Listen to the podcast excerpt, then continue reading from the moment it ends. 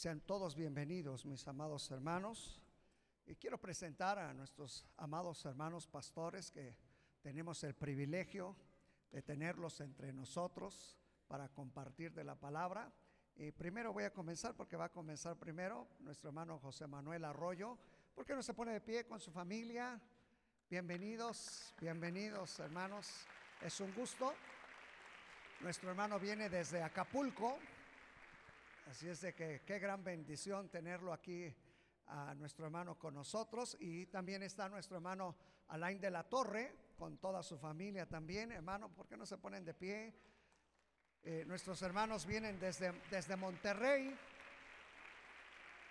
Así es de que qué bendición tenerlos a nuestros hermanos en, esta, en este día con nosotros. Así es de que sin más preámbulos, mi amado hermano, adelante, vamos a dejarle lugar a nuestro hermano José Manuel, que él viene a ministrarnos. Gracias. Gracias, es un privilegio. Vamos a aprovechar el tiempo. Dios siempre abre tiempos para hacer cosas más extraordinarias con nosotros.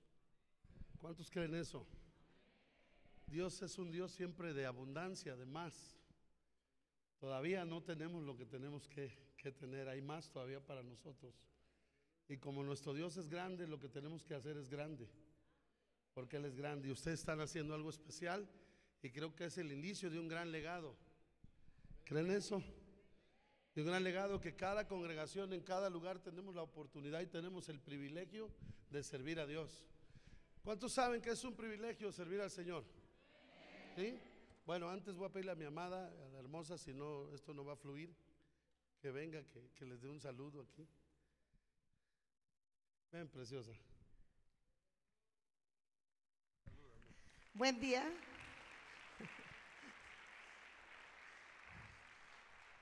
Por eso es mejor ser, son dos que uno. es una bendición este, eh, ser casado, estar, tener un matrimonio, pero en Dios y tener la bendición de Dios con nosotros. En esta mañana, pues, es un privilegio estar aquí y, y es hermoso ver hermanos juntos en armonía, como dice la palabra de Dios, y, y nos gozamos porque, pues, nos vemos y decimos, nos motivamos a, a seguir echándole ganas, a creer que el Espíritu Santo sigue haciendo maravillas, no solo en Acapulco, sino en toda, todo rincón del mundo. ¿eh? Pues un privilegio estar aquí. Mi nombre es Perla Flores de Romero y estoy para servirles y nos gozamos juntamente en esta mañana con ustedes. Dios les bendiga. Gracias. Reciban un saludo de la iglesia, allá de Iglesia Hermana, Centro de Fe Esperanza y Amor, allá en Diamante, la zona del aeropuerto, por allá de Acapulco. Es una congregación de hace siete años que iniciamos y que Dios nos ha dado la experiencia y la oportunidad de servirle ahí. Desde abajo le platicaba a, muchacho, al pastor que fue por nosotros, que llegamos con cuatro personas y, este, sin ni una silla, sin una bocina, sin nada, pero con la voz de Dios. Y si está la voz de Dios, vamos a prosperar. Así que dile que está a tu lado de eso, ocúpate que la voz de Dios la puedas escuchar. Escuchar al Señor, oír a sus profetas y seremos prosperados. Entonces es interesante oír siempre la voz, la voz del Señor y creo que eh, sus pastores pues preparan esto para que ustedes juntamente con ellos vayan todavía más. Son capacitaciones, son tiempos de activación. Dile que está a tu lado, algo se va a activar en ti.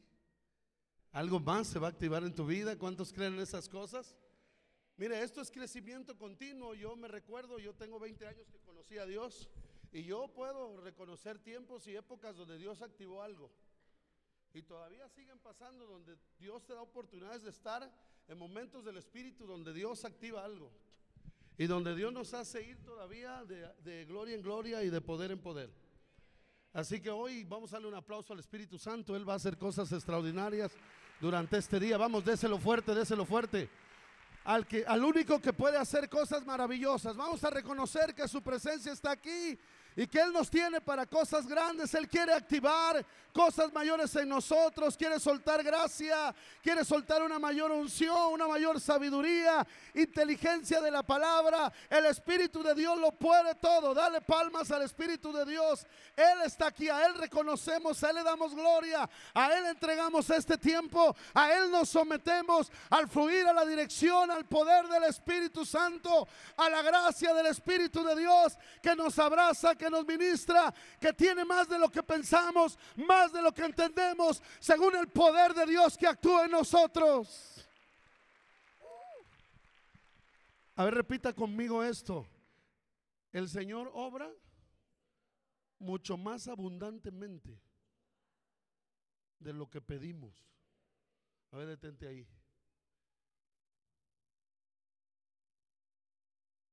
O sea, Él obra mucho más que de lo que nosotros.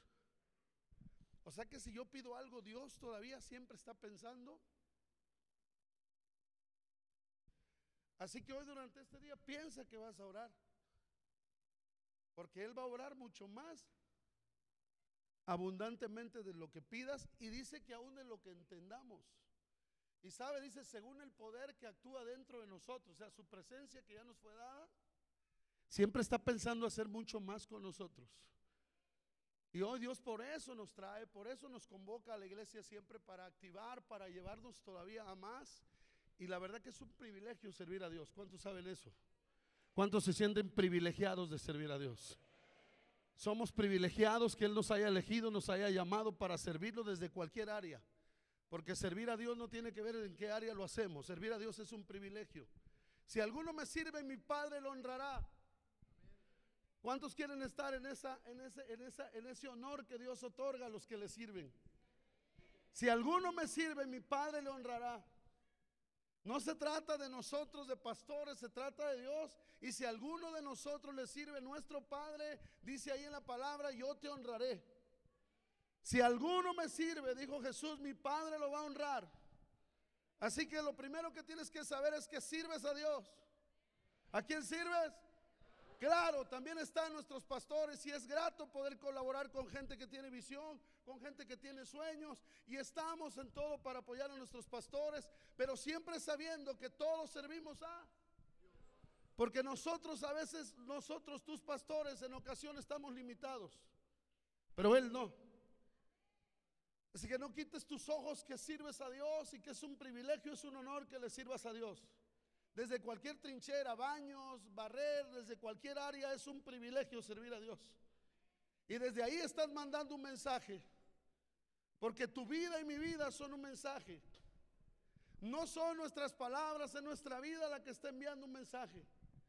Desde la manera que hacemos las cosas, porque si somos fieles en lo poco, ¿cuántos están preparándose para lo mucho? ¿Cuántos están preparando para lo mucho desde ahí de los baños? Allá el centro fe de Acapulco, donde nací, tiene cuadra y media. Y me tocó siete años barrer todos los días a las seis y media, siete de la mañana. Me tocaba barrer toda la cuadra y media. Y pues nadie sabía, ¿verdad? Nadie se daba cuenta. Pero yo sabía que desde ahí yo estaba sirviendo a Dios. Hacer aseos de baños y todo. Salí de la escuela y pensé que me iba a tocar predicar. Y sorpresa, ¿verdad? Pero todo eso desde ahí, si tú amas algo en lo poco, Dios te pone en lo mucho. Así que si conoces a alguien que sirve por ahí en algún área, tócalo y dile, Dios está pensando ponerte lo mucho. ¿En qué? Pero ama lo que haces desde lo poco. ¿Cuántos aman lo que están haciendo? ¿Cuántos aman su privilegio de servir a Dios? Desde lo que estés haciendo, desde lo poco, Dios ya te está preparando para lo mucho. Pero ama apasionadamente lo que haces viendo que le sirves a Dios. Porque todos desde ahí estamos mandando un mensaje. Una iglesia que trasciende y crece como ustedes es porque sirve a Dios. El servicio es un privilegio y donde hay gente que sirva, la iglesia avanza. La iglesia no se va a detener. Donde hay gente, discípulos que sirvamos, la iglesia va a seguir avanzando. Abra su Biblia rapidito en Santiago capítulo 2. Vamos a entrar un poquito a lo que es eh, algo sobre nuestro legado o llamado que tenemos.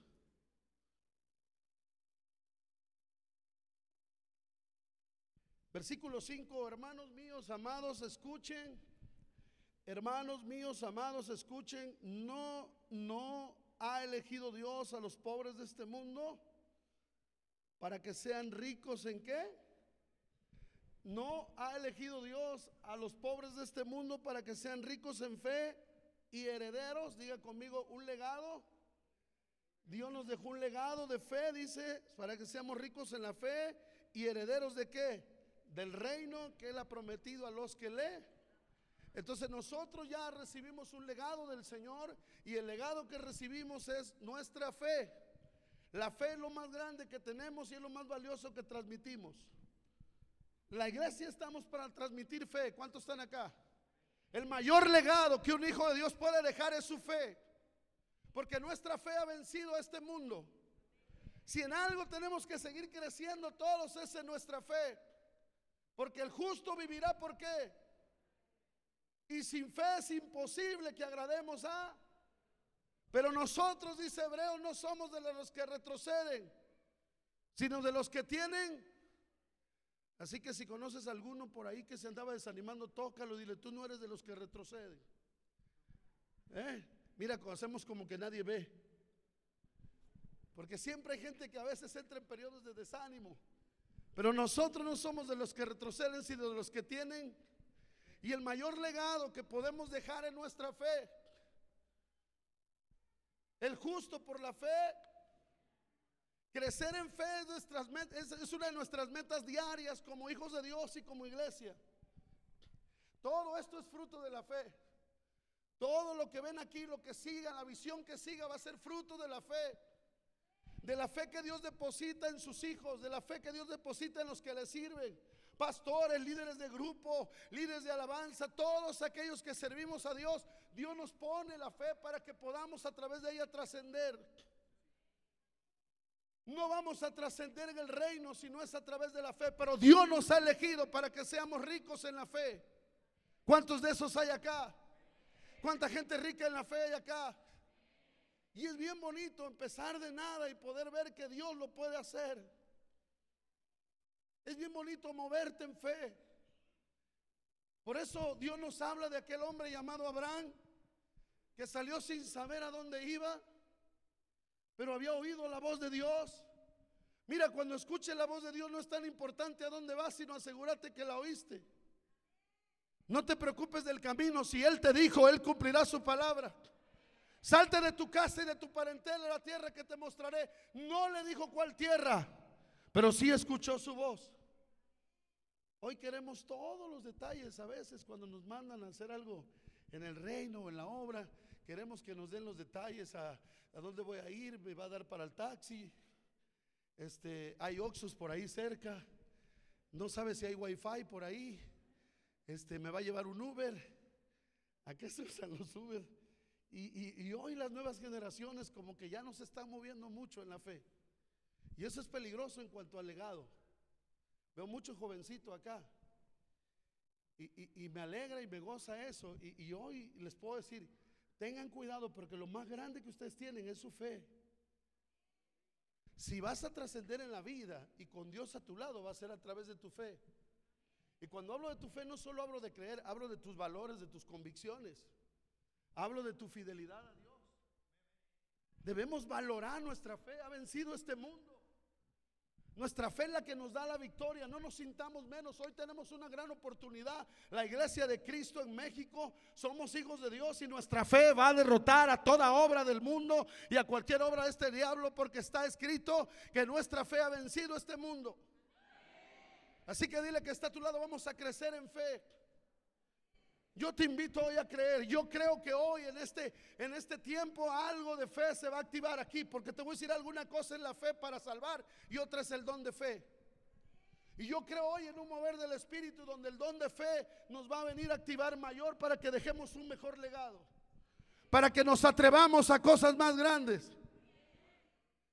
Eh, nosotros tenemos un sueño allá en tres fases. Eh, lo iniciamos hace siete años de nada y la primera fase la tenemos casi terminada. Adquirimos un terreno. En la primera fase pues es, necesitaba baño, necesitaba salones, entonces no podíamos hacer algo muy grande, un auditorio. Pero la primera fase la pensamos terminar en diciembre y de ahí en cinco años queremos tirar una losa arriba para un auditorio allá de 800.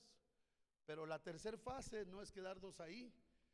Anhelamos un terreno muy grande en la zona ya diamante, pegado a la playa, donde queremos tener una ciudad de fe, esperanza y amor. No sé si me alcance la vida, pero esa es la visión, ese es el sueño, esa es la fe que he depositado dentro de mi corazón. Y ustedes tienen acá pastores, tienen acá una visión y de seguro van a dejar un legado y Dios los va a mover a más. De seguro el Espíritu Santo los va a seguir desafiando y los va a seguir incomodando. Mira, tú solo creces en la fe cuando Dios te incomoda. Cuando sales de tu zona de confort. Yo tardé 14 años al lado de mi pastor colaborando, bien ahí. Pero hubo un momento que dije, estoy muy cómodo aquí. 14 años yo dije, ya estoy muy cómodo aquí, están mis hijos creciendo en la escuela, pues me apoyan con mi ofrenda, sí trabajo aquí, pero me siento muy cómodo. Y cuando yo le dije a mi esposa que salíamos, dice, pero si lo has pensado bien, ¿qué vamos a hacer? Nada más Dios me está diciendo. ¿Y cómo le vamos a hacer? Pues no sé, pero Dios no nos va a dejar. Pero allá no tenemos nada. Pues de eso se trata. Abraham salió sin saber a dónde iba. Yo por lo menos sabía que iba del otro lado de Acapulco. No llevaba nada, pero por lo menos sabía que iba del otro lado. ¿Qué es lo único que llevaba? Fe. Entonces yo quiero hoy que abraces eso. Tu mayor legado es la fe. Quizá no tengas recursos a tu lado, pero tienes la fe en un Dios que resucitó a los muertos. Y hoy tenemos que realzar eso, porque la fe es nuestra mayor victoria, es la mayor riqueza, no es dinero, pero la mayor gloria que tenemos es esa fe. O sea, cuando sales a hacer algo, quizá no llevas recursos, pero llevas la fe de Cristo en tu corazón. Y llevas al Espíritu Santo que va a activar cosas contigo. Mira, un día nos, nos, robaban ahí donde rentábamos y nos dieron unas robadas sabrosas. Y dije, ayer platicamos con el pastor de eso. Y pues nos vimos impulsados a salir de ahí de un día a otro porque pues nos estaban robando. Y dijimos, vamos a una terraza más grande y cuánto nos van a cobrar, pero vámonos. Pero no íbamos de una silla porque ahí donde nos rentaban, nos rentaban con sillas. Y entonces el último día que nos, nos íbamos, y le digo, pero ¿y ahora cómo le hacemos? No llevamos sillas. Entonces le dije a la iglesia, este, hermanos, este, hay una buena noticia, ya tenemos las sillas para cambiarnos. Y ellos aplaudieron. Y le dije, la otra, el dinero está en su bolsa.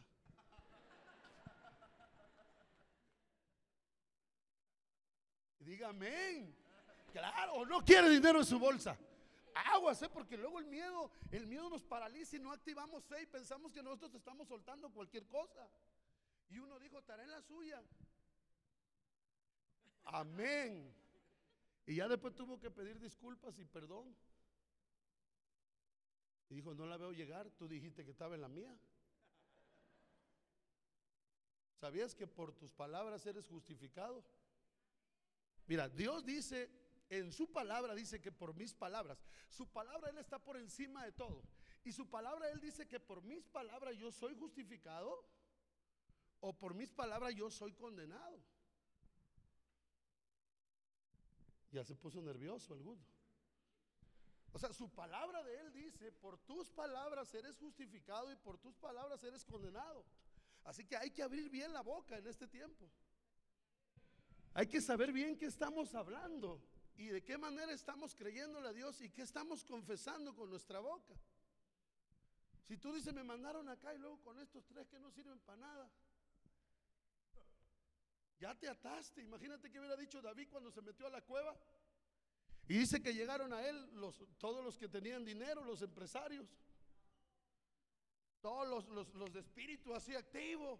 Todos los que estaban en la fe llegaron con él, ¿es cierto?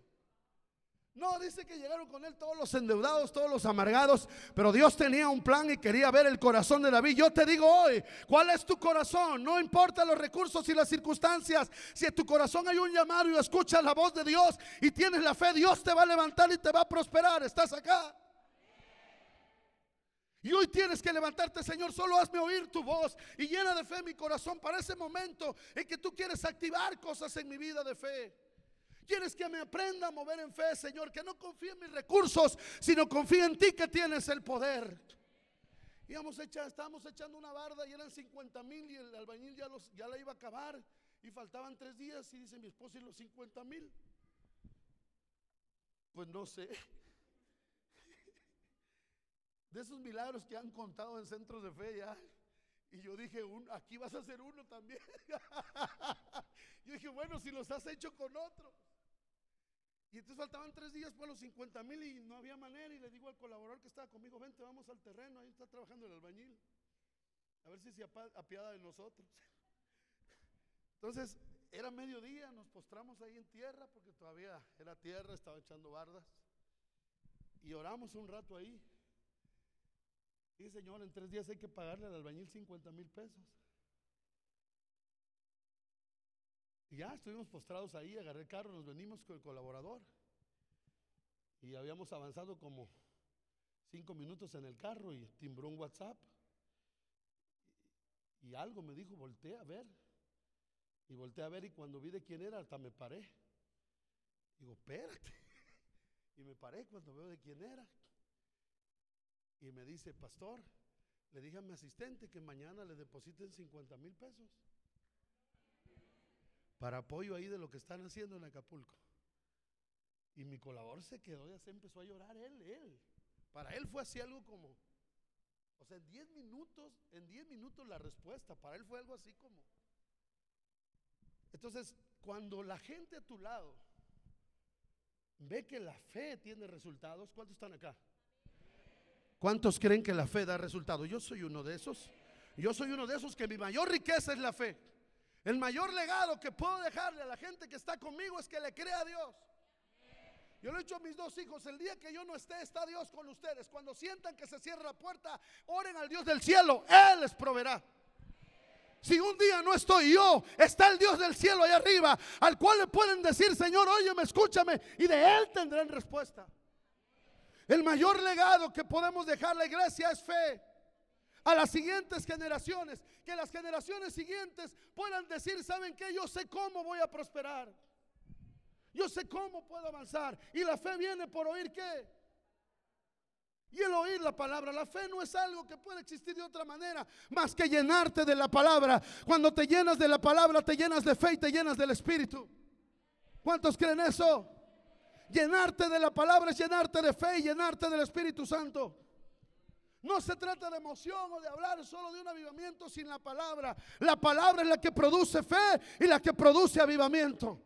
La palabra es la que produce el fuego en nuestro corazón. La palabra es la que nos impulsa a dar un paso de fe. Abraham salió sin saber a dónde iba. Y por eso es llamado el padre de qué. Y un día cuando tiene su hijo, Dios lo quiere subir de nivel. Dile que está a tu lado, Dios te quiere subir de nivel. Y Dios entonces cuando lo quiere subir de nivel, ¿qué creen que hace? le pone un momento de probar qué? Su fe otra vez. Y le dice ese hijo que te di, el hijo que amas, ven y ofrécemelo en un holocausto. Y usted sabe ese momento. Y los que tenemos hijos sabemos que eso no es nada, nada sencillo. Si algo nos pega es cuando nuestros hijos están pasando algo. Creo que es de las mayores pruebas que tenemos los padres son las cuestiones con nuestros, con nuestros hijos. Pero Dios lo quiere hacer subir de nivel. Codea al de al lado, dile, algo te está pasando, vas a subir de nivel. Vamos, dígaselo. Algo te está sucediendo, vas a subir de nivel. ¿Cuántos están acá? Dios no prueba para derribarnos, Dios nos prueba para crecimiento. Dios no, no, nos pone algo para acabar con nosotros, sino para bendecirnos más. Dale un aplauso al Dios Todopoderoso. Vamos, vamos. Él, Él puede hacer más. Los momentos difíciles nos hacen crecer. Y nuestro mayor legado es nuestra fe.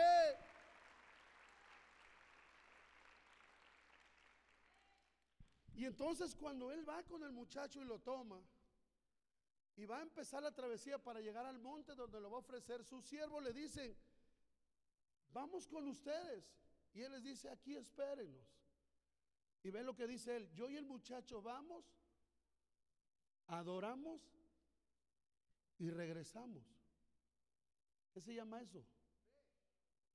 Llama las cosas que no son como si fueran. Abraham tenía la firme convicción, porque dice ahí la Biblia, que aún Dios era capaz de resucitar de los muertos a su hijo. Eso dice, que Abraham creía que aún era capaz de resucitar de los muertos a su hijo. ¿Y qué quiero enseñarte con esto? Cuidado lo que hablas en tus tiempos de crisis. Ten cuidado lo que sale de tu boca en un momento de crisis. Porque seguramente Abraham estaba ahí en una crisis porque Dios le estaba pidiendo a su hijo. Pero él dijo, nosotros vamos y adoramos. Bien, no dijo, ni saben qué hermano, estoy en una gran prueba. Dios me ha pedido una cosa difícil, jamás dijo eso. Él de sus labios salió adoración. Lo mejor que puedes hacer en momentos de crisis es adorar. No, no entendemos algunas cosas y eso es fe. Cuando a pesar de lo que no entiendes adoras, Dios dio, Dios quitó, sea el nombre de Dios que bendito. Adorar en medio de cualquier... Y Abraham no dijo, voy, estoy en una prueba, la cuestión está muy difícil, Dios me ha pedido a mi hijo. No dijo nada de eso. Él dijo, yo voy a adorar. Y aquí quédense porque yo y el muchacho regresamos. Y cuando ya está ahí el muchacho para, para ofrecerle un holocausto y él lo va a sacrificar, el muchacho le pregunta, papá, papá y el cordero. Otra vez ve lo que Abraham sale de su boca, porque creo que eso es lo primero que tenemos hoy que abrazar para que nuestro legado crezca en fe. Para que te vuelvas un impacto a la gente que te rodea. Para que en los momentos de crisis impartas fe a tu familia, impartas fe a los que están cerca de ti. Ve, cuando él está el, el muchacho le pregunta y le dice, papá y el cordero. Y en el momento de crisis, Abraham dice, Jehová otra vez ve lo que dice. Él no dijo, ¿sabes qué, hijo? Tranquilo, Dios me está probando. Y... No, él se adelanta y dice, papá y el cordero. Y él dice, Jehová giré, Jehová se proveerá. Y cuando está a punto de enterrarlo, oye aquellos saben la voz que le dicen, Abraham, detente. Y voltea a ver a la zarza. ¿Y qué está ahí? El cordero, ¿estás acá? Tus palabras, tus palabras, tu fe es tu mayor legado y hace que las cosas sucedan. Y vamos así, mira, creciendo en fe poco a poco. No es algo que ya de repente todo se dé. Definitivamente vamos creciendo en fe. Entonces, hoy están acá ustedes con algunos años aquí. Sé que el pastor les ha plantado una visión, pero sé por el Espíritu que van para más. Y sé por el Espíritu que muchos de ustedes van a trascender con esta iglesia y con el llamado y el legado que ustedes van a dejar. Pero no descuidemos que lo más grande que vamos a dejar es nuestra, no es otra cosa, es nuestra fe. Si hemos de salir a abrir una obra, ¿qué nos va a dar la, la seguridad que va a pasar? Nuestra fe. Por eso hoy yo sé que el Espíritu Santo, aquí en el mover y en lo que va a hacer, va a activar en nosotros más todavía el don de fe. Porque vuelvo a repetir, una cosa es mi fe cuando me salvo y otra es el don de fe. El don de fe es uno de los nueve dones del Espíritu que están escritos ahí en Corintios y que son capacidades sobrenaturales que vienen sobre nosotros para ejecutar la obra de Dios. Es decir, en un momento Dios te imparte ese don para que tú le creas. Es la capacidad sobrenatural de creer en cosas imposibles. Ese es el don de fe. Si no hay don de fe, no hay don de sanidad, no hay don de milagros. El don de fe va, va, como posicionado en la parte de arriba y de ahí se puede desatar el don de milagros y el don de sanidad. No puede haber manifestaciones sobrenaturales sin un don de fe. Porque el don de fe es, es, lo primero que tienes que saber que Dios lo puede hacer en cualquier momento. Que no somos nosotros, sino que es Dios el que lo hace. ¿Cuántos han, yo la primera vez que me mandaban a orar por los enfermos se morían? Pasó muy seguido en mis inicios. Ya después ni quería ir. Ya me estaba agüitando con mi pastor. Decía, ve, orar por eso y se moría. Padre, ¿me estás usando para darles el pasaporte o qué? Y uno como que a veces dice, órale, Pero hay que entender que Dios nos va entrenando para que nos demos cuenta que no somos nosotros. Que no hay nada de nosotros en eso más que nosotros hacemos lo que Él manda. Y el resultado es de Él. Él sabe en su, en su, tiempo perfecto, en su momento oportuno. Él sabe lo que está haciendo. Pero a nosotros nos toca creer. Un día oré por un niño que tenía cisticercos ya para, para pues morir porque es un, un virus que cae en el cerebro. La mamá desconsolada y Dios lo sanó. Pero después oré por otro igual en un hospital y falleció. Y ahí una vez más vino la lección. Y Dios una vez más me decía, ¿sabes qué? No, aquí no hay nada humano. Tú solamente ejercita y haz lo que yo te mando y hazlo con fe. Y déjame a mí los resultados. El asunto es que cuando no pasa nuestra fe, ¿qué? Y entonces nos debilitamos en la fe. Y hoy estamos acá para un día de crecer en nuestra fe. De no debilitar nuestra fe, sino crecer en nuestra fe por lo que lo que no ha pasado va a pasar. Lo que no ha sucedido sucederá. ¿Estamos acá? Lo que no ha pasado pasará. Yo mucho tiempo no vi, pero ahora puedo ver algunas cosas que sí me tienen asombrado, pero que me dicen que Dios las seguirá haciendo en el tiempo de Él y en el momento de Él. Ocurrirán las cosas. A nosotros solo nos toca creer. Y esta mañana te digo, créele a Dios porque Él te va a asombrar en los próximos días. Y en los próximos meses y en los próximos años, Dios nos va a asombrar. Un terreno que costaba más de un millón de pesos nos lo dieron en 350 mil y en pagos. Y el hombre cuando le bajábamos decía que tú estás loco. Y le dije, pues sí, porque estoy loco, le estoy diciendo eso. Bájele, no le podemos pagar eso. Pero Dios lo va a bendecir, mira, porque Él iba a hacer ahí un motel. Él iba a hacer un motel donde está la iglesia. Yo le dije, esto va a ser una iglesia, Dios lo va a bendecir. Usted tenía un plan para otra cosa, para provocar más inmoralidad, más pecado en este mundo. Y ahora usted va a ser un pequeño instrumento de Dios para que, haya una iglesia. Así que bájele.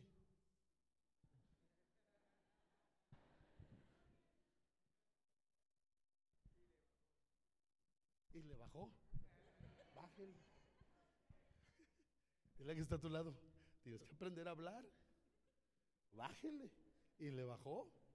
Y ya cuando dijo, mira, dice mi esposa que sí, bueno, ahora dígale que nada más hay 100. Y que los 250 se los vamos a ir pagando. Dice, no, usted sí está mal. Ahí mi esposa sí no va a querer, háblele, márquele. Y a ver que las mujeres en el aspecto económico son, son poquito más así como que nosotros decimos sí, pero ellas dicen, y yo dije, tócala, Señor. Cuando él se fue para allá a hablar con ella, tócala, tócala, tócala, tócala, Señor, tócala, Señor. Yo creo que si repetí unas 30 veces, tócala, tócala, tócala, tócala, Señor, tócala, tócala, tócala. Y ya cuando vino él para acá, dice, ¿cuándo me da los 100? No, no, pues en dos días, en dos días se los damos. Está bien, porque pues teníamos que hacer los trámites con los cheques, ya saben los pastores cómo están. En dos días, yo dije, ahora en dos días me tengo que mover. Ya estaban los 100, pero de una manera pues se hacen, se hacen trámites de otra forma. Y ya aceptó y así se fue. Así que estuvimos nosotros, y yo le comparto esto porque créame que, que eh, tuvimos nosotros un año pagando un terreno, pagando renta, construyendo y paríamos cuates. Literal paríamos cuates con mi esposa. Le llamamos ese periodo, estamos pariendo cuates, así dijimos los dos. Pero se vas, van a salir los chamacos. Estamos pariendo cuates, pero, pero Dios es fiel y Dios es bueno. Y vimos y vimos su mano y vimos su gloria y vimos su poder. El don de fe se va a soltar acá para que podamos dejar un mayor legado. Yo creo hoy en una activación del Espíritu en ese don de fe. ¿Cuántos traen acá? ¿Cuántos creen que hoy se va a activar algo en tu espíritu, en tu ser? Dile que está a tu lado, si le creías para un chocolate, le vas a creer para un carro. Si le creías para un carro, le vas a creer para una casa. Si le creías para un grupo familiar, le vas a creer para una iglesia. ¿Cuántos están acá? ¿Eh? ¿Cuántos creen eso? ¿Cuántos saben que podemos crecer en esa fe? La fe va paulatinamente creciendo. El don de fe se va a mover, va a activar cosas aquí en nosotros. Una ocasión hicimos un evento con los jóvenes de la iglesia, 60 jovencitos ahí de la iglesia. Hicimos un evento y el presupuesto era 230 mil hace unos años. Y mi esposa dice: ¿Tú te quieres ir a la cárcel o qué? Trajimos una banda de allá del norte del país, Espíritu y Verdad, la llevamos a Acapulco. Pues ese era un dineral en vuelos. Ellos no pedían, sino en vuelos y cosas de eso. Y pues, ¿y cómo le vas a hacer? Oh, Dios se va a mover. Y empezamos a lavar carros con los muchachos y a vender dulces. Dijimos, lo vamos a hacer. No nos dio la iglesia nada. Nosotros lo vamos a hacer. Dios se va a glorificar. Si Dios nos dijo, Él lo va a hacer. Pastor, ¿está seguro que Dios le dijo? Dios me dijo. O sea, la seguridad es que Dios te hable. Si Dios te habla, cualquier cosa puede suceder. Y el último día, la última ofrenda, se necesitaban 22 mil pesos. En la última ofrenda. Y le dije, yo lo voy a pedir, no se preocupe. 22 mil pastores y salimos de todo. 23 mil 500 alcanzó hasta para la cena de los que servimos. Y, ese tipo de, cosas nos hacen así, crecer en nuestra fe. Cuando no hay recursos a tu lado y Dios empieza a mover gente y Dios empieza a poner cosas, porque Dios es el que mueve. ¿Cuántos están acá? Entonces, hoy te platico, tu mayor legado primero es tu fe. Porque Dios te llamó a ser rico en la fe. ¿A ser qué? ¿Cuántos ricos hay acá? ¿Cuántos ricos hay acá? ¿Eh? ¿Cuántos tienen el dinero en su bolsa? Dice, no somos los pobres de este mundo, no hemos sido elegidos para ser ricos en la fe. Eso a mí me impacta. Saber que quizá no tengo un cheque, pero tengo la fe. Yo mis primeras vacaciones a Cancún también, ¿saben qué? Dios obró de una manera sobrenatural. Dije, yo llevo a mi esposa a Cancún, no sé cómo, pero yo la llevo. Dios se ha manifestado de muchas maneras. En una ocasión un niño necesitaba un trasplante de corazón por allá en Michoacán, en Zamora, y lo llevaron a una reunión y dijeron, en la tarde va a haber tarde de milagros. Y yo dije, yo tenía otro mensaje. Pero ellos dijeron tarde de milagros y dije, pues vamos a ejecutar lo que ellos dicen. Señor, ellos están pidiendo tarde de milagros. Y bueno, ese día un niño que necesitaba un trasplante de corazón, oramos por él y toda su familia. Hicimos que sanara a la familia, se perdonaron, se abrazaron, oramos por él y yo me vine. Y a los 15 días, con diagnóstico de los doctores en la mano, el niño tenía un corazón nuevo, ya no necesitó el trasplante. Un niño de un año y seis meses de nacido. Y esa familia me mandó a traer allá, me pagó todo un viaje, bueno, una cosa tremenda. ¿Lo queremos honrar? No, pues es que Dios lo hizo. Usted venga, le queremos honrar. Entonces hay cosas que en tu vida parecen inalcanzables, pero por medio de la fe todo es posible. Que no se te olvide que lo más grande que tienes es tu fe. ¿Estamos acá? ¿Cuántos dicen, Señor, estoy creciendo en la fe? Si estás pasando una circunstancia, estás creciendo en la fe. Y así van a escuchar ahorita más testimonios y más cosas del Espíritu a través también del pastor. Y algo se tiene que activar hoy aquí para cosas mayores. Y dile, la, la buena noticia es que vienen cosas mayores. La mala, dile que Dios te va a inquietar. Y que Dios te va a mover. Porque para que Dios haga cosas grandes nos tiene que mover algunos. Te tiene que inquietar, te tiene que sacar de donde estás cómodo. Te tiene que sacar de donde parece que te sientes muy protegido para hacer algo más grande contigo. En ocasiones a veces nosotros además damos todo así por enterado tan fácil, pero cuando el Señor llamó a los apóstoles, ellos les dijeron, ¿qué comeremos? ¿Se acuerdan? ¿Y qué vestiremos? Su primera pregunta es, ¿qué voy a comer y qué voy a vestir? Cuando Dios los llamó, la primera pregunta que ellos hicieron, ¿y qué comeremos? ¿Y qué vestiremos? ¿Y cuál fue la respuesta del Señor? Miren los lirios, Vean las aves del cielo. Ellos no trabajan ni hacen nada.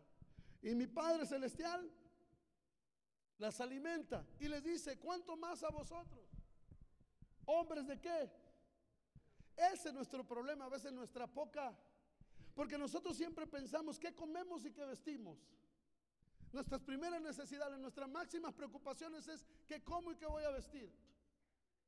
Jovencitas, si se casan con un hombre de fe, corren riesgos. Porque a veces dice, Padre, dame un hombre de fe. No sabe lo que pide. Cuando te diga, vámonos, ¿a dónde? No sé. ¿Y en qué nos vamos? A ver cómo nos vamos.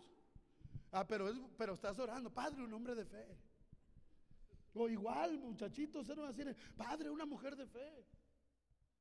Imagínate que te toque una Débora, pura batalla. Y amanezca en la mañana, vamos a guerrear, párate. Y esa mujer que, párate, vamos a hacer guerra espiritual. Y tú queriéndote dormir. La gente de fe siempre está siendo incomodada para ir a dar otro paso más, para subir otro escalón. Así que yo creo que este día estamos acá para dejar un legado mayor y subir otro escalón. Yo creo y confío que este centro de fe, esperanza y amor está para un escalón mayor, está para un paso más. Este lugar está para más, está para una mayor gloria, está para mayor almas, está todavía para más fronteras. ¿Cuántos creen eso? Dile que está a tu lado, Dios te va a hacer paz, dar pasos de fe. Dios te va a incomodar para que vayas a otro nivel. Uh. El miedo se opone a nuestra fe. Lo primero, el miedo. El miedo es lo que a veces nos detiene. Mire, si, si, si nuestros temores fueran igual a nuestra fe, nos asombraríamos. Porque a veces estamos llenos de muchos temores. Y si eso fuera la llenura de fe, de verdad que estaríamos muy tremendos en la fe. Pero a veces estamos llenos más de miedos. Que hoy se vayan nuestros temores en el nombre de Jesús. Que no tengas miedo, que estás del lado del vencedor. Estás del lado de aquel que te hizo desde el vientre de tu madre. Tu destino no se escribió más que por el dedo de Dios. Tu destino no está en juego. Antes que te formase, antes que te formase te conocí. Dile que está tu lado, a ver, agarra eso. Ah, mira, a veces hay que estar medio, medio loco espiritual. Antes que te formara, yo te conocí.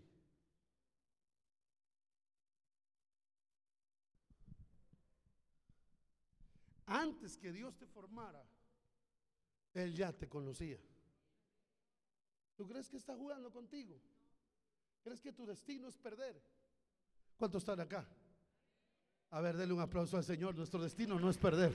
Vamos, regocíjese. Nuestro destino no es perder.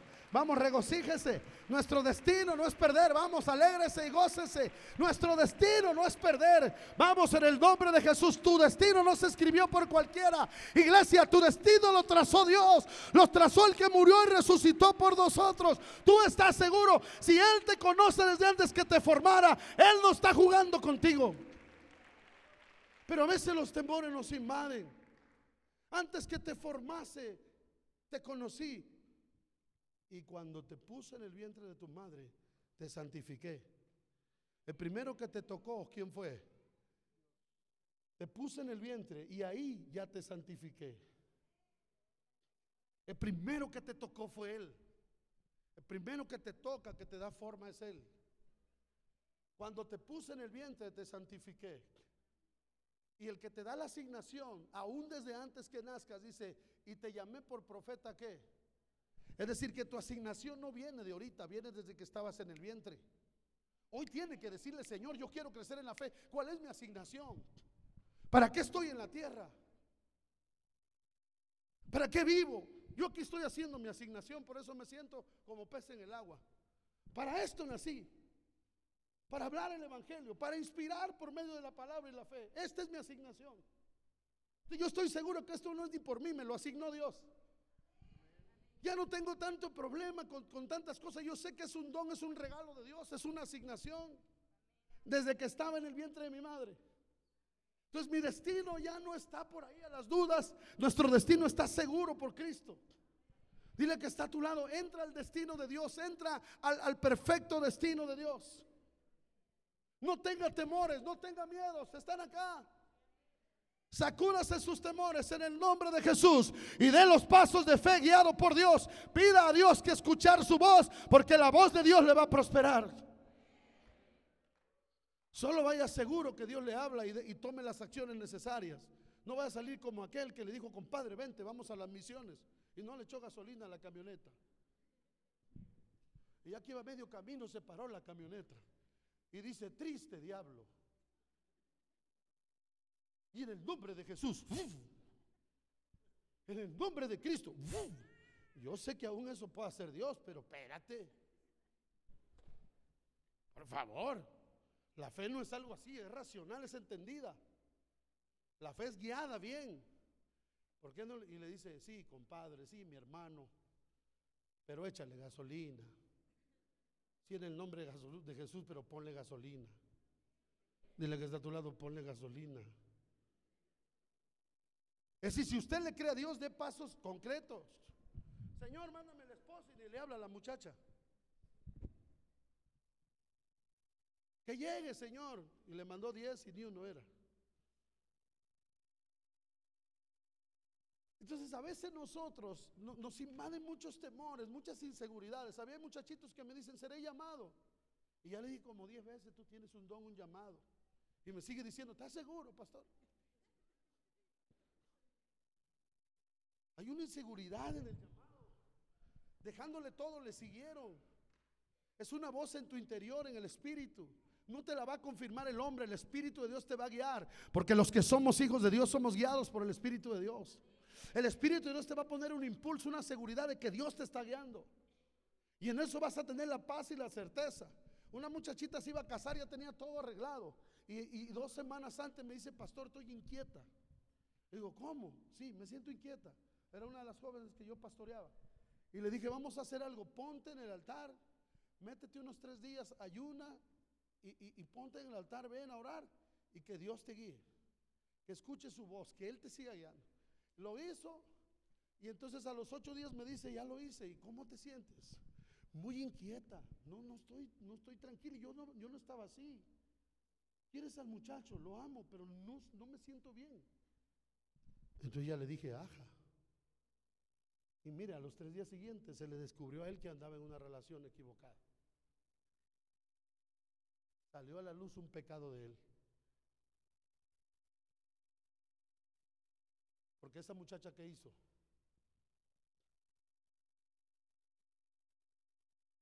ponerse a orar para ser guiado. En la fe no viene nomás por impulsos así. Tus decisiones las tienes que tomar bien en oración. Que tenga la certeza que Dios te está pidiendo hacer algo. Y mira, aunque le dolió y fue tremendo, pues no se casó con él. Porque a él se le encontró.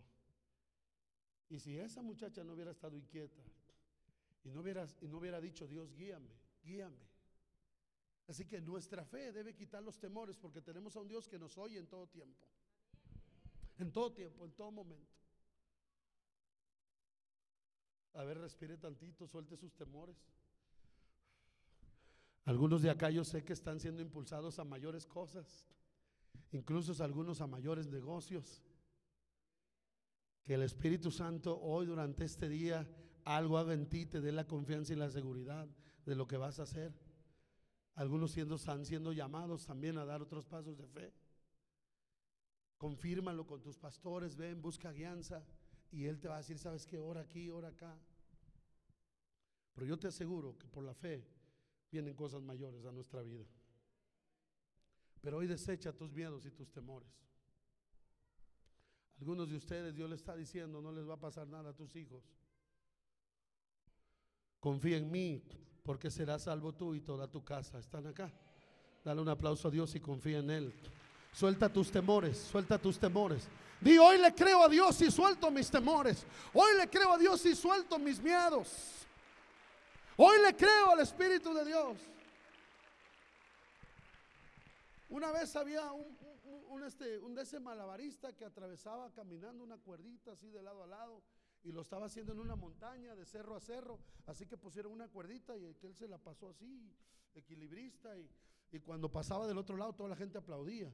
Entonces de repente lo hizo una bicicleta y toda la gente admirada. Y la tercera dijo, el desafío crece, lo voy a hacer con una carretilla, llevando yo una carretilla por delante se aventó por la cuerda con la carretilla y iba con la carretilla y atravesó y toda la gente aplaudía. Y dijo, el cuarto desafío y último, ¿quién se quiere subir a la carretilla?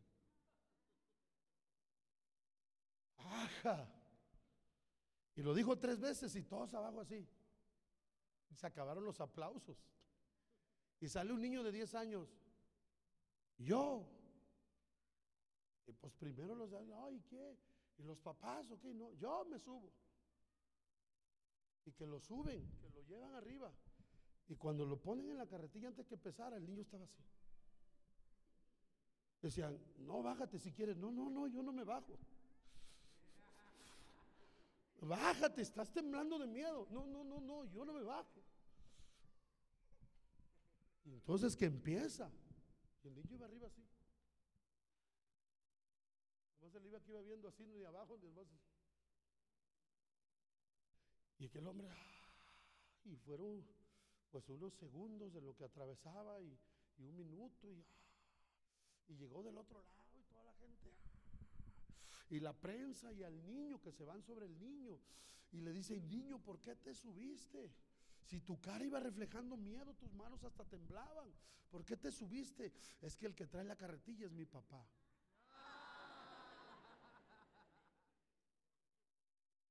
Así estemos muertos de miedo, yo te quiero recordar algo. El que trae tu carretilla es tu papá. ¿Estás acá? Di conmigo, fuera temores, fuera miedos. Fuera temores, hoy decido creerle a Dios. Hoy decido subirme al carro de Dios y dejar que Él me lleve, que Él me guíe, porque con Él llegaré a un destino seguro. Sácate tus temores, Dios está llevando tu destino. ¿Cuántos dicen, Señor, guíame? Vamos, dígale, Señor, guíame. Señor, hoy me subo a tu destino. Y aunque me dé miedo, tú vas conmigo.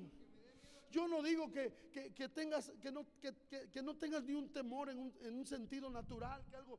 No, pero ¿sabes qué? Que eso no te paralice porque el miedo paraliza. Tengas miedo. Él va ahí contigo.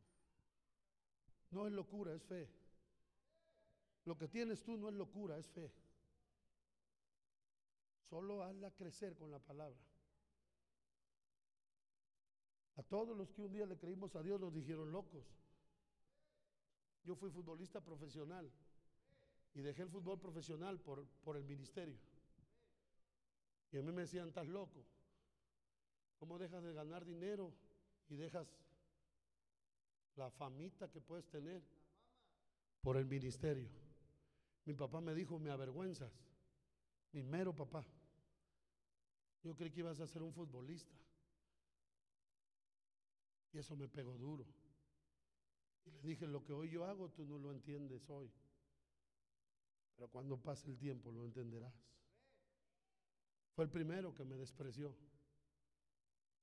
Y hoy es el primero que me dice pastor. Y que está para ayudarme en todo. Y lo vi venir después de 12 años.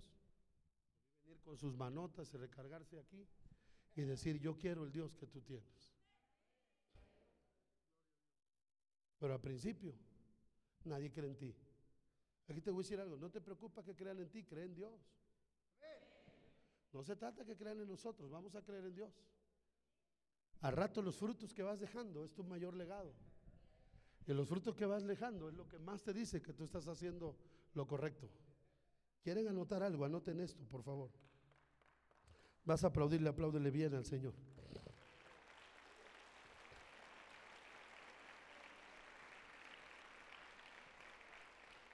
Un legado, un legado, iglesia, son valores, son principios, es un carácter, son formas de actuar, de pensar, que juntas generan una identidad y que traen éxito a las generaciones que siguen. Eso es un legado.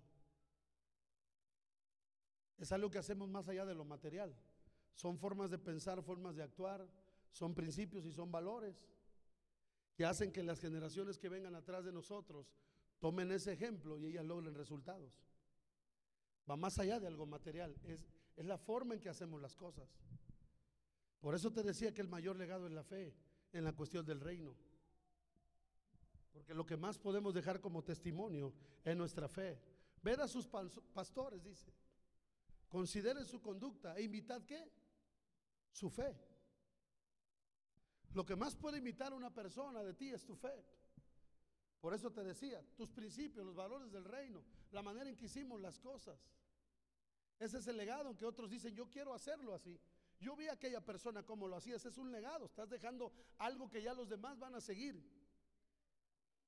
Que las generaciones que vengan van a decir, ya sabemos cómo hacer las cosas. Ese es un legado. Escucha esto. Cuando tú pones tu talento en algo, la gente lo nota. Cuando tú pones todo tu corazón en algo, el mundo lo empieza a notar. Pero cuando pones tu espíritu, tu pasión en algo, el cielo lo empieza a notar. Y cuando pones toda tu vida en algo, la historia va a hablar de ello. Así que son escalas. No basta con algo poquito. Si tú quieres trascender en el reino, Dios te pide la vida. Si alguno quiere salvar su vida, ¿qué dice el Evangelio? Pero el que pierda su vida por causa mía, el que pierda su vida por mi causa, por mi reino, es el A. Entonces cuando tú entregas tu vida, la historia lo habla. Cuando lo haces apasionado, el cielo lo nota. Pero a veces nos quedamos en lo primero, solamente corazón, solamente talento, y no le ponemos todo. Y hay gente que por un tiempo cree y hace las cosas bien, pero después ya no, ya no impacta más. Esto no se trata de un día, se trata de una permanencia. Hay gente que dice, ay, ¿te acuerdas ayer? Tenemos que vivir de hoy. Hay más. Es bonito escuchar testimonios como los que te cuento, pero hay más a mi vida. Y yo quiero seguir todavía contando las maravillas que Dios va a hacer. Todavía tenemos que seguir hablando de cómo Dios nos va a asombrar, de cómo Dios nos va a sorprender. Pero hay que poner algo. Abraham puso todo, puso a su hijo en el altar. ¿Qué vas a dejar hoy en el altar para que Dios diga voy a encender fuego? ¿Qué vas a venir y decir, sabes qué, Señor? Yo aquí estoy, entrego esto. Algunos no entregan ni su equipo, el América, el Cruz Azul, el, Tigres y el Monterrey. A mí en el altar Dios me dijo, deja el fútbol. Yo me acuerdo, porque el fútbol era todo. Para mí, deja el fútbol. Suéltalo, yo quiero hacer algo contigo, suelta eso. Y fue en el altar el 22 de julio de 1998, en una esquina de la iglesia, que le dije, aquí lo suelto, esto lo dejo para siempre. Quiero la gracia y quiero tu gloria que estoy escuchando. Quiero ese llamado y hoy te suelto esto, aquí lo dejo para siempre. Nunca voy a dejar tu presencia por irme a un partido o por ver algo. Y saben, no es que ahora no me guste, lo, lo sigo viendo, pero si algo es de Dios, no puedo dejarlo por las cosas de Dios. No puedo abandonar algo porque mi prioridad es la fe de Él. Y en cuanto yo abandoné eso, las cosas cambiaron. Pero tuve que vivir mi proceso porque cuando Dios me llamó al principio no entendí. Y en las redes de jóvenes yo me seguía yendo a jugar fútbol. ¿Y qué creen que pasó? Me troné mi rodilla. Y llegué en muletas a la iglesia. Y el Señor que me había dicho, tú tienes un llamado, se volvió a acercar. Era un hermanito de esos duraceles así de esos caras así. Y me acuerdo que se acercó y dijo, te dije, mira, te va a quebrar la otra. Así, no crea que me vino. Ay, Dios lo está llamando, su amor. Me dijo, yo le dije, dice, y la otra si usted no entiende. Y ese día solté todo ahí. Ese día dije, yo dejo todo, quiero el llamado. Señor, yo necesito entender. Dile que está a tu lado, te están hablando. Mira, algunos de ustedes no la ven llevar, pero no dan el paso de servir a Dios. A ver, toque alguno que hay ahí que usted sabe. Algunos de ustedes Dios les quiere bendecir, pero no dan el paso de servir a Dios. No da un poquito más de tiempo. Dios te quiere ayudar porque no es con espada, no es con ejército, es con su Espíritu Santo, no es con fuerza. Él te va a prosperar, pero da un pasito más. Déselo fuerte, dile Señor, aquí estoy. Algo tengo que dejar hoy en el altar. El fuego se va a encender. Algo tengo que soltar, Señor.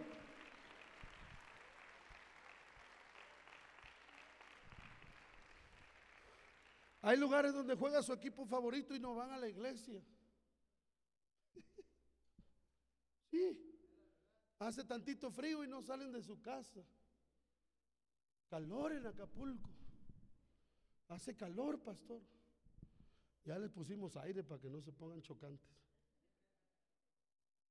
Pero a veces muchas cosas no somos gente como, como ellos, no pedían nada, solo querían que Dios estuviera con ellos. No perdamos esos principios. Que este mundo no se meta entre nosotros. Que la fe sea nuestra prioridad. A ver, diga conmigo, mi fe, mis convicciones no están en juego. No son negociables. Dígalo fuerte, mis convicciones no son negociables. Porque un legado tiene que ver con convicciones. Yo no puedo impactar si no tengo convicciones. Y en otras palabras, convicciones son en los hombres pantalones y en las mujeres faldas. ¿Cuántos están acá? Convicciones son que cuando aprietan las cosas tú sigues con la misma convicción que eres de Dios.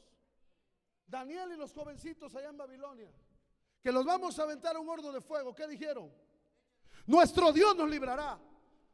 Otra vez, ve la boca. Cuando se metieron en una presión, dijeron, nuestro Dios nos librará.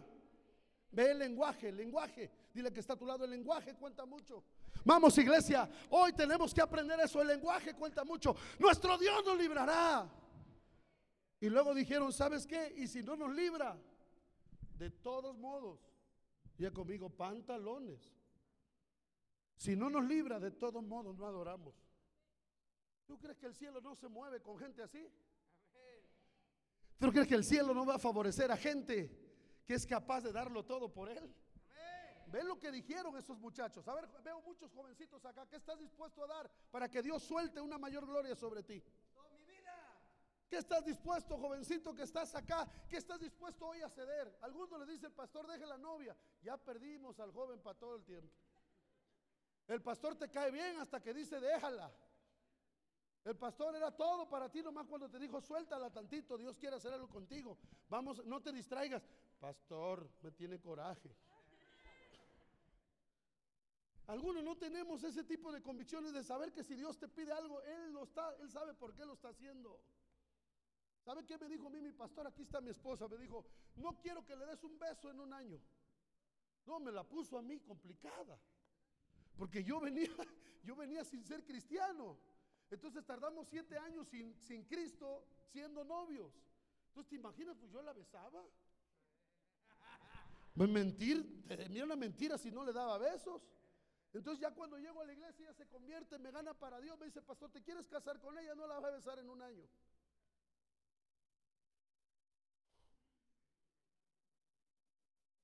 Está bien, pastor. Hecho. ¿Quieres ser bendecido? Sí, sí, sí, sí. Sí, está bien. Nada más la mano le vas a agarrar. Así que andaba de la mano. Me daba unas aburridas yo. Porque nomás le podía agarrar la mano. Y un día fuimos a visitar a mi mamá a la costa allá de Guerrero se la llevé a presentar y todo, y vamos en el sillón del autobús, y le digo, dame uno. No. ¿Eh? Ojo muchachas. Ojo muchachas. ¿Eh? Y ya te estoy contando la historia ya más adelante, porque ella me dejó un tiempo cuando yo no era cristiano. Ella se convirtió primero. Y dijo, no, ese hombre me va a separar de ti. Yo no quiero nada con él si él no te ama a ti. Y mira, Dios se lo entregó completito. Muchachas, muchachos, gente, convicciones. Las convicciones traen sobrenatural las cosas. Las convicciones hacen que los milagros sucedan.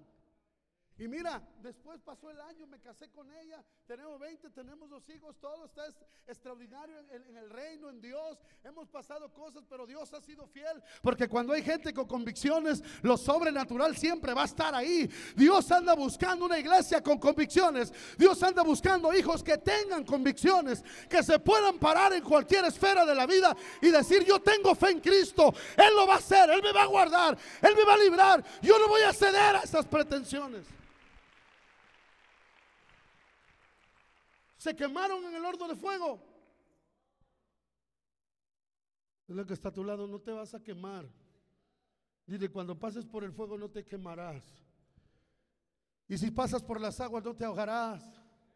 Porque ni la llama va a arder en ti, ni las, ni las aguas te van a sumir. Porque yo estoy contigo, dice Dios. Y luego a Daniel, ¿qué hicieron? Quisieron decirle que no orara. ¿Se acuerdan? Le quisieron prohibir que él adorara a su Dios. Y dijeron que el que lo hiciera así, mire el foso de los leones. ¿Y qué hizo Daniel? Convicciones, principios, eso es un legado. Un legado se deja con convicciones. Gente que diga, yo sé quién es mi hermano, yo sé quién es mi hermana. Imagínate estas alturas, por ejemplo, yo cuando medito a estas alturas, que la gente me vea declinar la fe, que mi familia vea que mis convicciones se hacen un lado. ¿Cuánto perderíamos? Hoy hay, hay tías en la Sierra de Guerrero que se han convertido solo con ver mis fotos. Llorando en la computadora. Dice el carrito. Una vez le dijo una prima, ir al carrito, porque así me decían de chiquito, lloraba como carrito.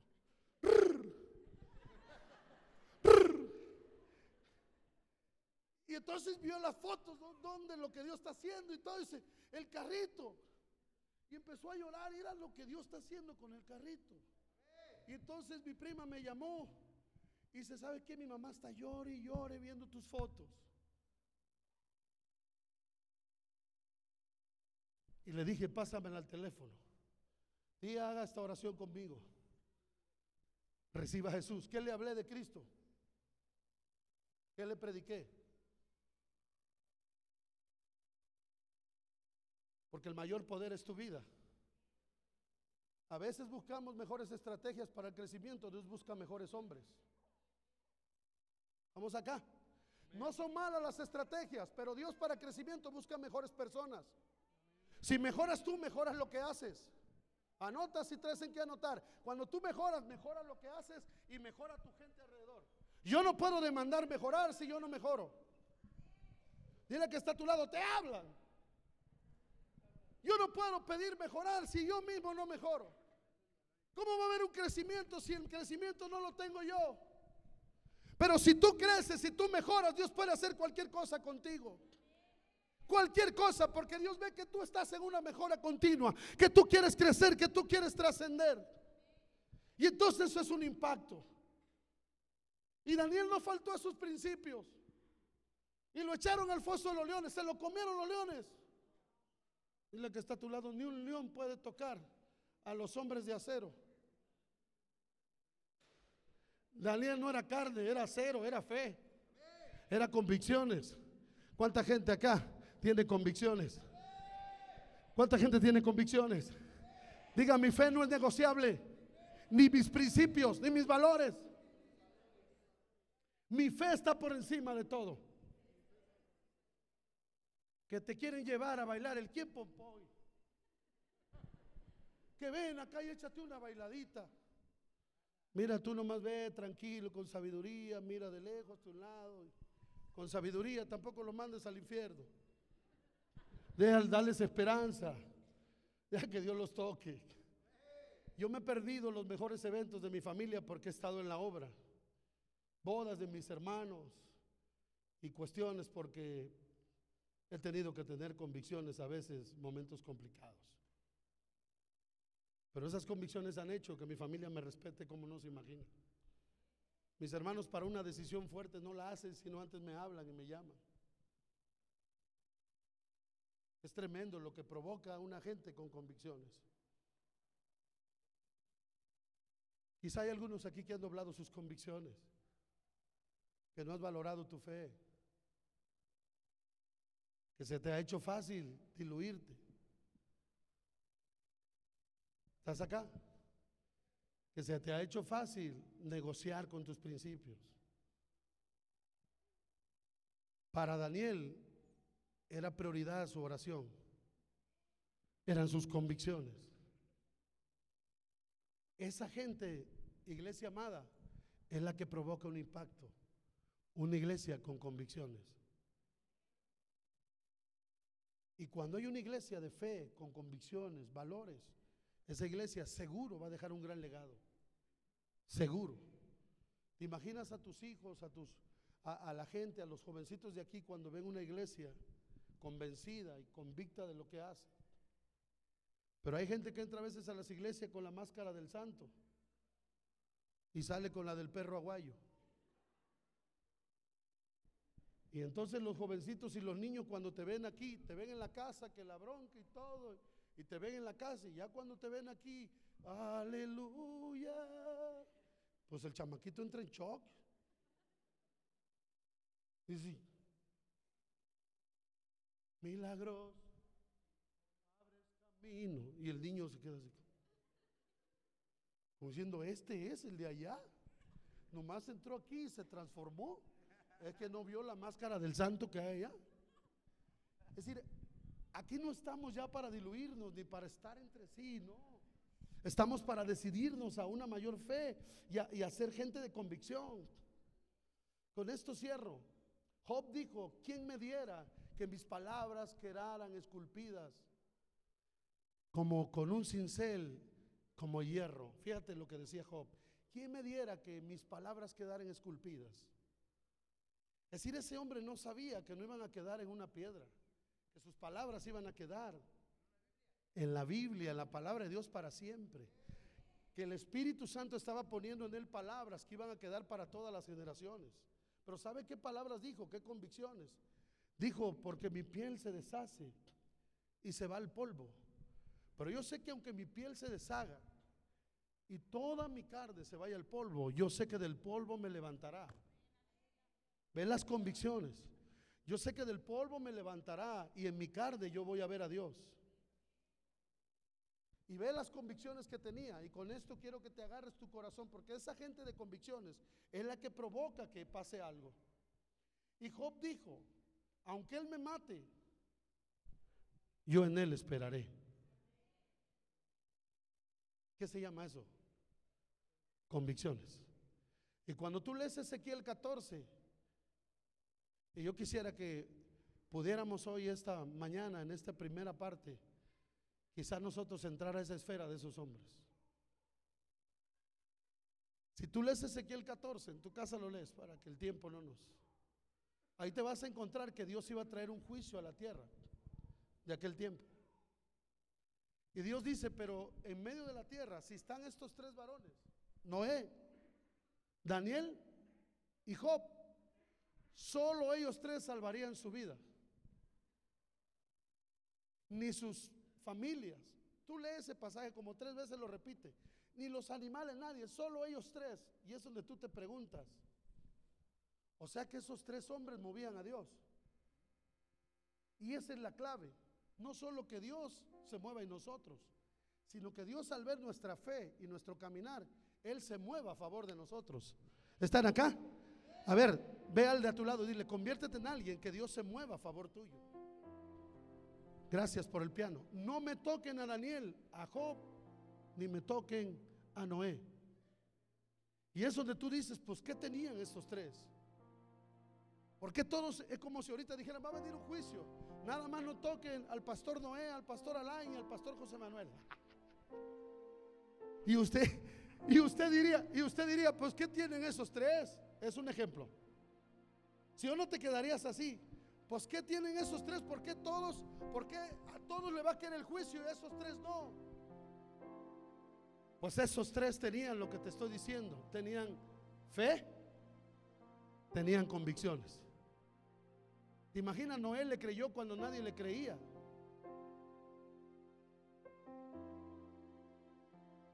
¿Estás acá? ¿Cuándo le creyó Noé?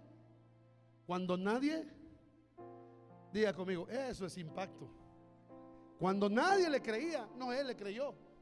Cuando no había ni un justo en su generación, Noé dijo, yo sí te creo. ¿Y sabe qué provocó Noé? Que Dios respondiera en aquel tiempo. Quizá no fue agradable porque fue un juicio. Ni aún su propia familia quizá le creía.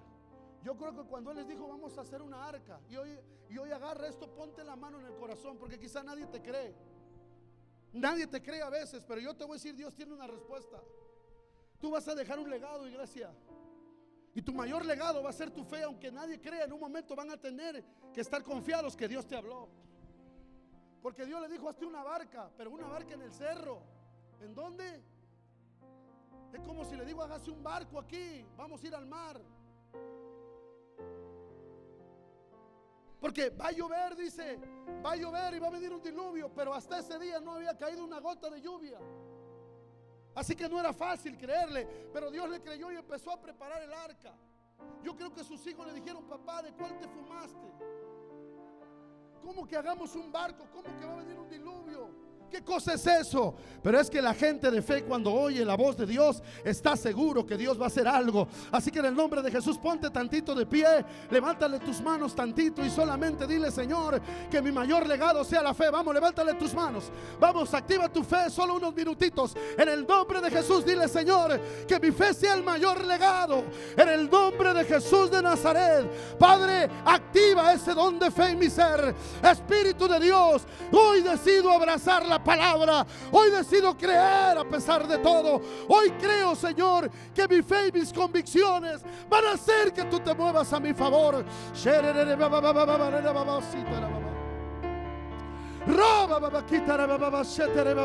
Vamos, solamente recibe esa palabra que te fue dada. Dile, Señor, activa ese tipo de fe en mi corazón. Que el Espíritu Santo active esa fe en mi ser. Que tamara vaya. Y. Oh, dile, Señor, yo sé que estoy creciendo en fe.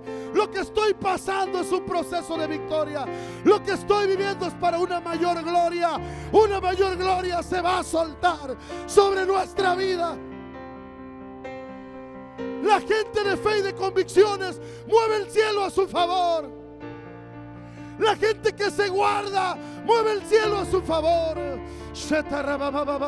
Padre, en el nombre de Jesús, tú nos miras, tú conoces todo, Señor. En el nombre de Cristo, Padre, que el Espíritu active ese don de fe en nosotros, que podamos movernos con convicciones. En el nombre de Jesús de Nazaret.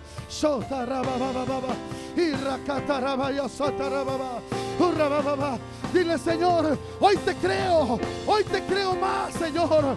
Hoy, Señor, decido confiar en ti. Algo, algo poderoso se va a estar moviendo, Señor, en mi vida. Tu palabra hoy me ha dicho que soy rico en la fe.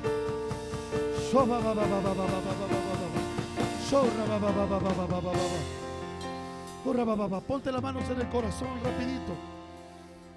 Dile, Señor, mi mayor riqueza, mi mayor legado es mi fe. Son mis convicciones, mis principios, mis valores de fe. En el nombre de Jesús, hoy decido atesorar mi fe como lo más grande que tengo en mi vida. Di en el nombre de Jesús, mi fe es mi mayor riqueza. Y los que hemos creído en Cristo, hemos vencido este mundo. En el nombre de Jesús. Dale aplausos al Rey de Reyes. Siga recibiendo, por favor.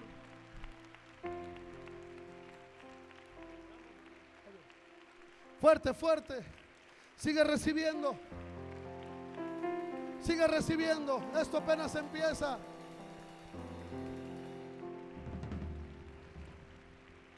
Amén.